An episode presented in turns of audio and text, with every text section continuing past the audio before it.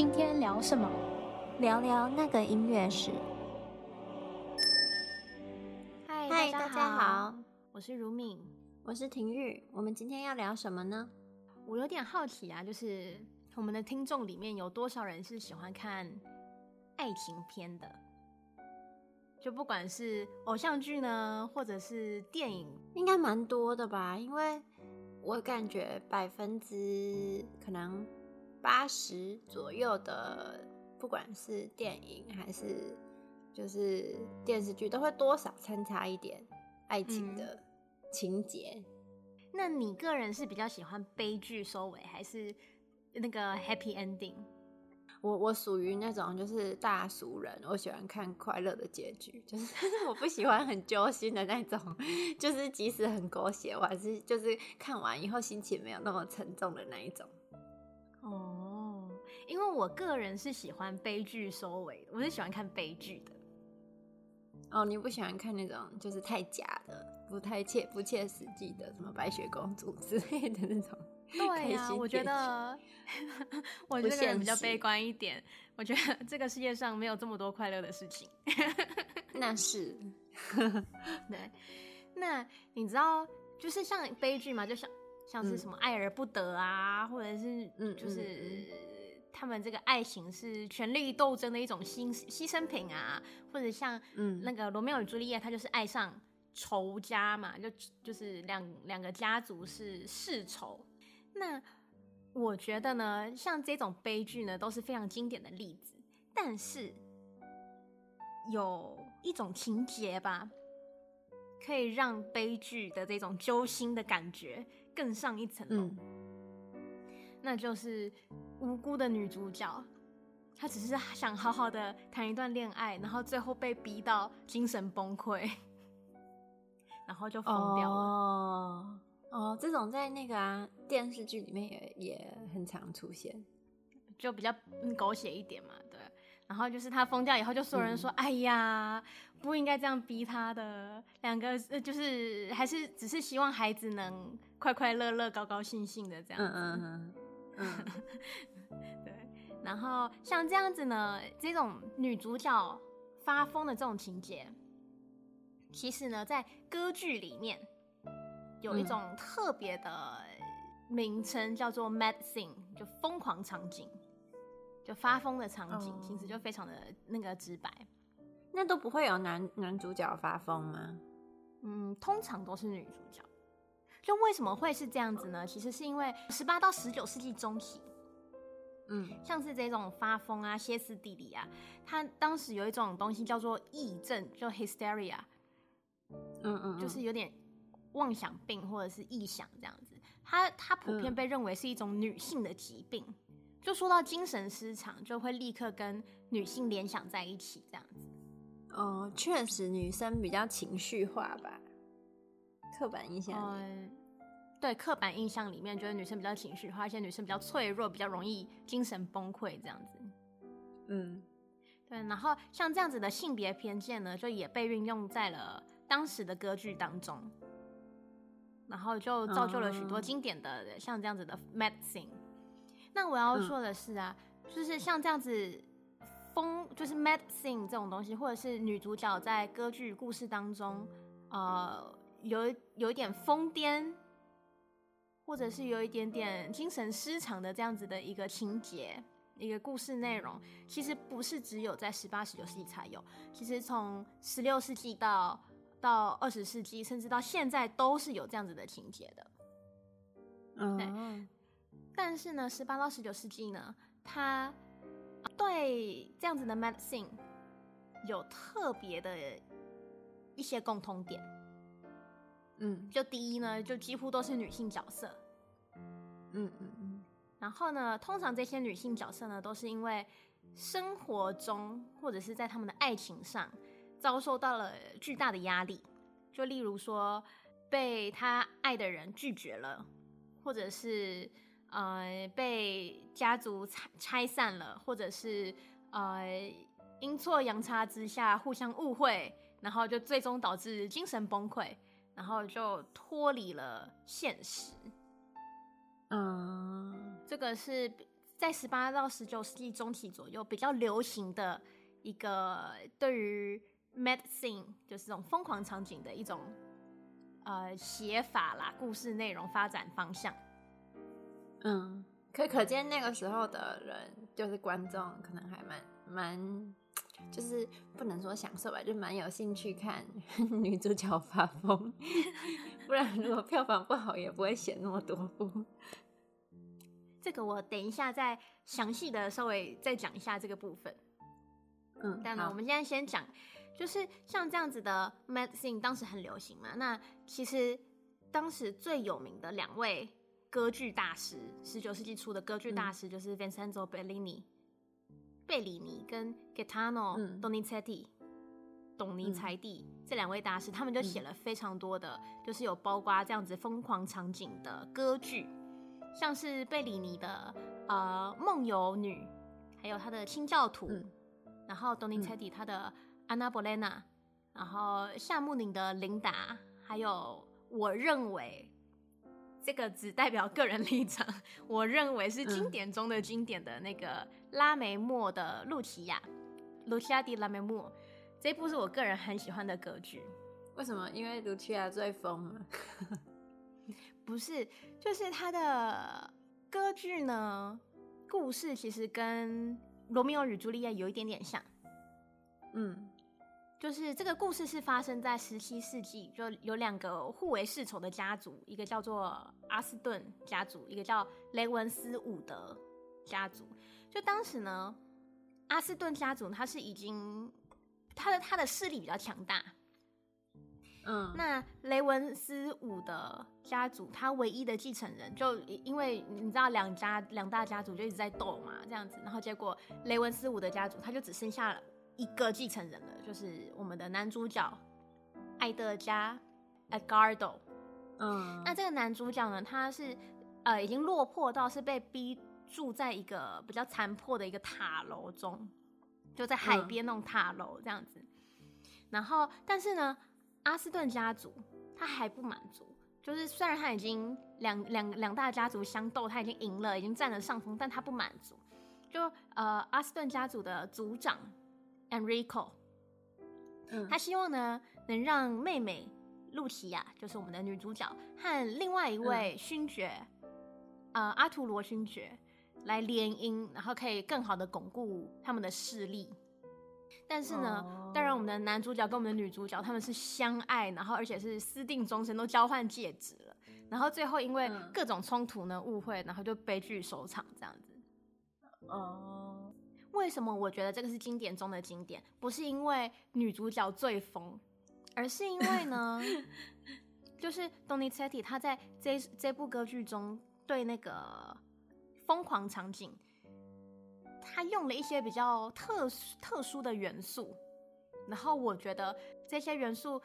更好的展现了那种有一种半疯癫，然后又觉得他很可怜，然后不会觉得说这是一个很可怕，就看人家发疯是一件很可怕的事情，就是会觉得说他是有一种所谓的那种破碎感，你知道？所以是在音乐上吗？例如说。用什么半音什么什么之类的，我不知道。对对对，是在音乐上哦。嗯，那这个悲剧呢，它是它是发生在呃那个阿图罗勋爵跟露琪亚的婚礼上。就因为恩里克勋爵就是那个恩里克就是那个阿斯顿家族的族长嘛，他为了逼迫妹妹嫁给阿图罗，嗯、他就在婚礼前呢、嗯、就伪造了埃德加的书信。就一封信，然后信中就说：“哦，我跟你就是，呃，埃德埃德加跟露西亚的这个感情呢，不过是逢场作戏罢了。然后就是为了因为恩里克坏哦，对，因为恩里克就是要断了那个露西亚的念想嘛，因为恩里呃露西亚她是一直以来就是对埃德加是那种坚定不移的信任，还有他的感情。然后呢，所以他、嗯、他哥哥。”就为了要说服妹妹，就只能出此下策。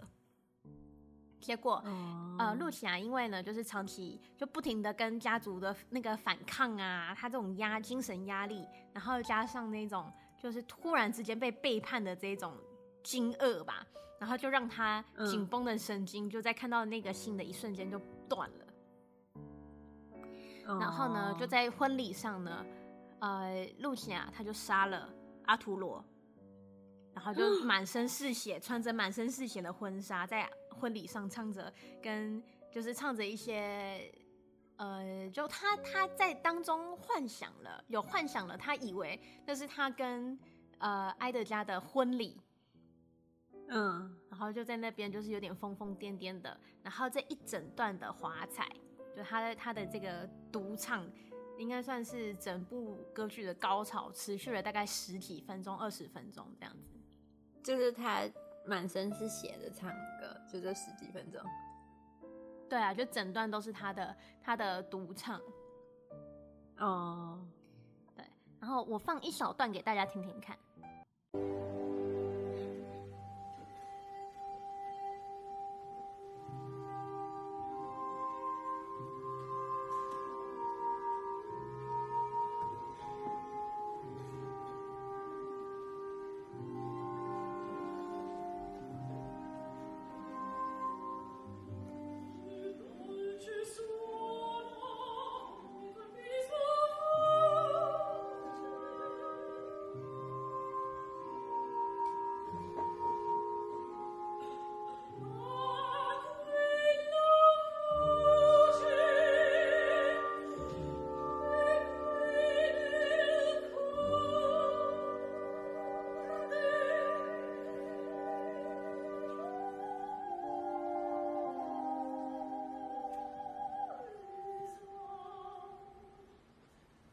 可是我觉得听起来好像，嗯，不是我想象的那种。就是我以为他会尖叫啊、歇斯底里啊什么的。可是我觉得好像还蛮好听的。他他其实一开始的这一段，因为他的他整段的 Medicine，他其实大概分了三三三个阶段吧。就一开始这边他是说，嗯、哦，我那个那个 Edgardo 就是他的爱人，我又听到你的声音了。然后我好像又能看到你了，嗯、我终于又是属于你的了，这样子就是就是说，就是她没有嫁给阿土罗嘛，我又是属于你的。嗯、然后呢，中间段呢、哦、是她好像以为说这其实是她跟埃德加的婚礼，然后最后面的时候，她是已经比较是那种爆发式的那种，就像你说那种有好像好像尖叫啊之类的。但是在华彩里面的话，就是它会有很多的比较高难度的那种。高音啊，或者是比较呃比较多细碎的那种小音符，听起来就比较有有难度的那一种片段，就是代表了一些他的心理状态比较挣扎，跟他比较激动这样子。嗯，对。那我说为什么我觉得这个片段非常的经典？有两个元素嘛。第一个元素呢，就是我们刚刚开头立刻就听到的一样乐器。这个乐器呢，叫做。玻璃琴就 glass harmonica，这样说可能大家不太知道这个是什么，嗯、但我觉得很多应该应该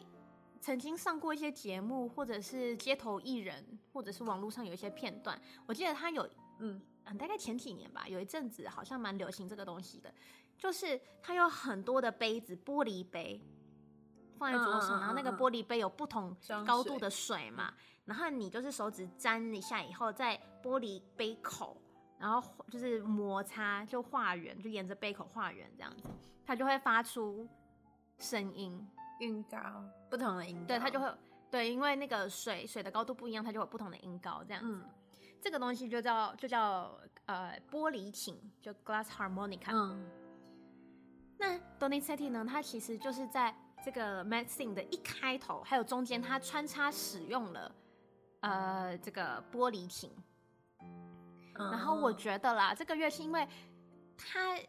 呃，它是因为震动，然后透过玻璃震动来发出声音，然后你手沾水的那个摩擦可能也不是很平均，你那个速度比较快，它就比较大声嘛，然后比较慢就会比较小声，这样子，就是它会有一种那种不确定性，然后加上玻璃的那种质地，呃，震动发出来的声音是比较那种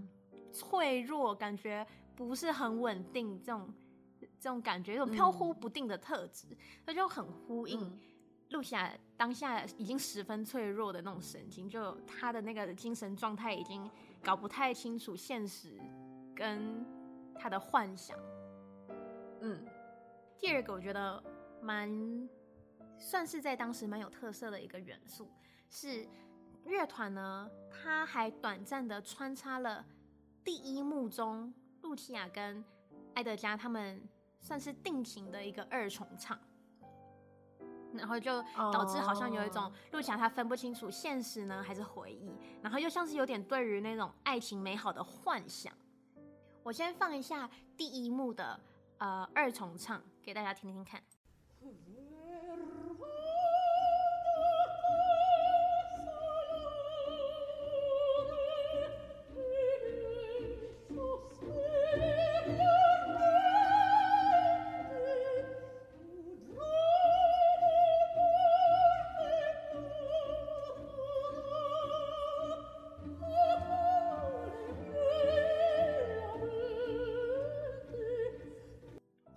这个呢，可以算是他们的一个 love thing 这样子。然后在第三幕这个呃疯狂场景中呢，乐团他就有演奏了一小段，可是呢，露琪亚就是露琪亚，她马上就打断了，就哎不对，这这个就是他已经有点分不清楚，就回忆跟现实的感觉这样子，然后放给大家听听看。嗯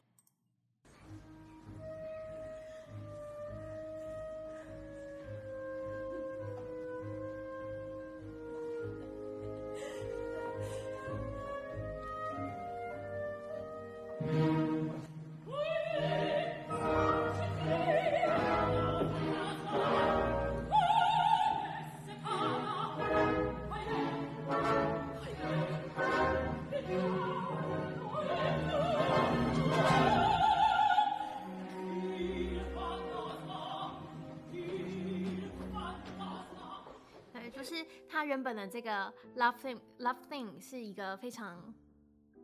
甜美的这样子一个大调的旋律嘛，然后呃，露露西亚她一唱就是马上打断，就变成一种小调了，而且那个呃乐团还有那种战音，就感觉就很紧张这样子。然后歌词他大概唱的是不不，那个我们之间好像有什么非常恐怖的事情阻挡着我们。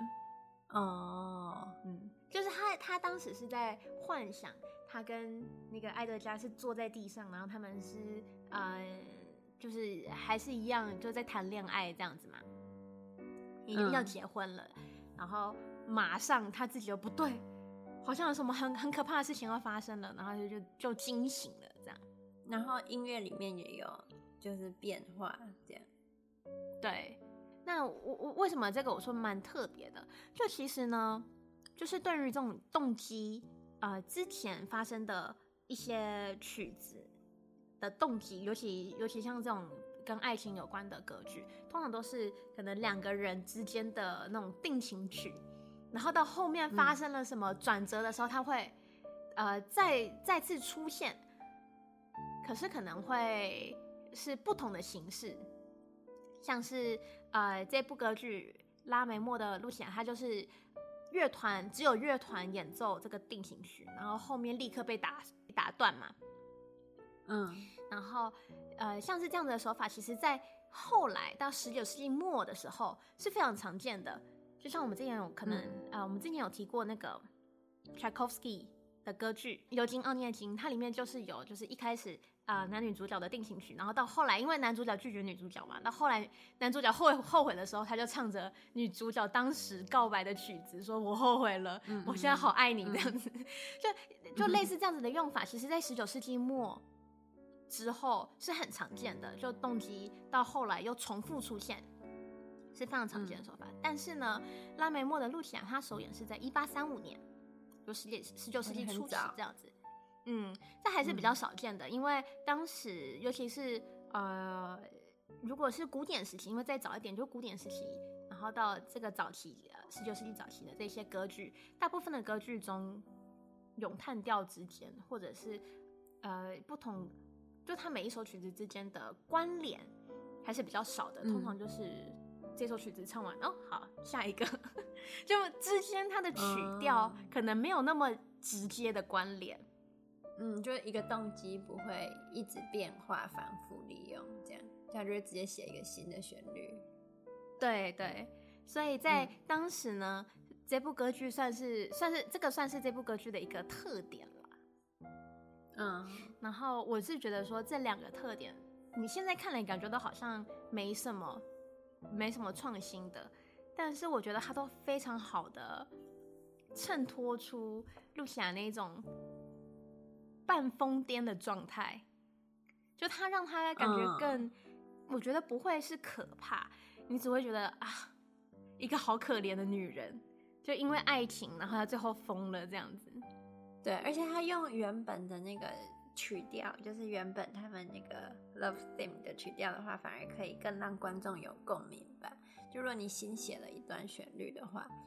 反而没有那么好，就是共情，大家就会想起来说，嗯、哦，这个曲调原本就是就是就有点像现在的那种电视剧在拍，然后拍到他们分手的时候，就会故意带一下那种回想，说一开始有多甜蜜的那种画面。对对对对。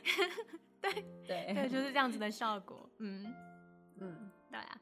那所以我就觉得说，这个是因为我个人非常喜欢嘛，然后所以我就特别举例了这部歌剧。嗯，那回到呢，你一开始有提到说，哦，像这种疯狂场景，通常疯掉的都是女性嘛？这个问题，嗯，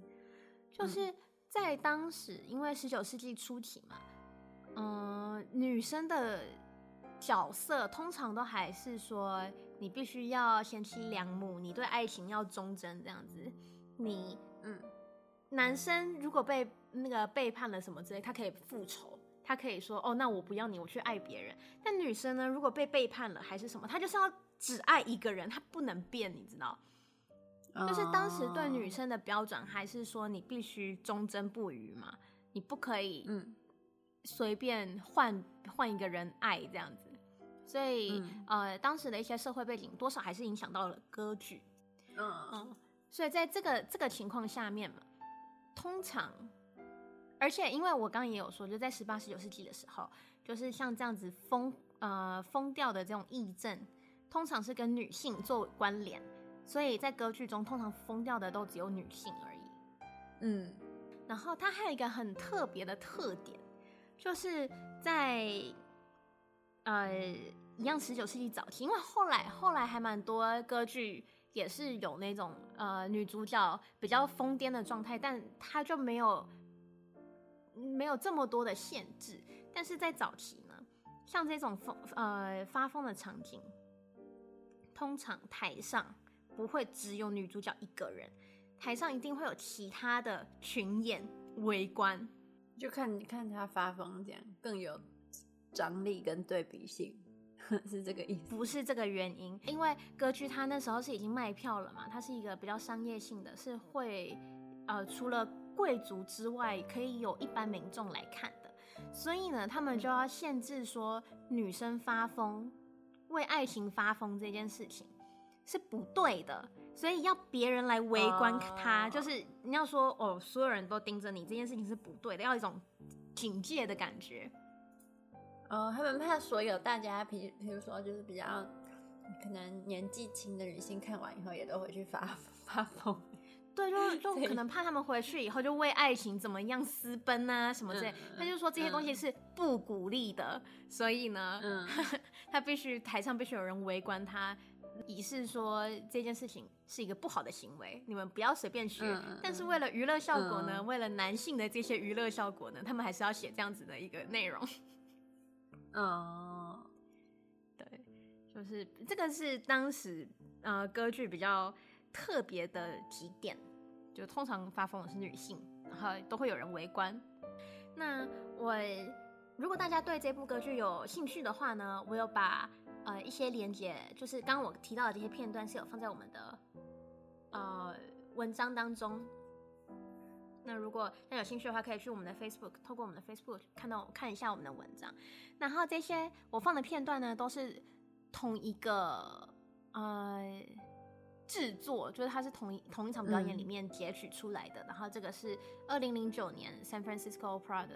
的一个录影这样子。然后它是有英文的字幕，嗯、就我找了一个有英文字幕的版本，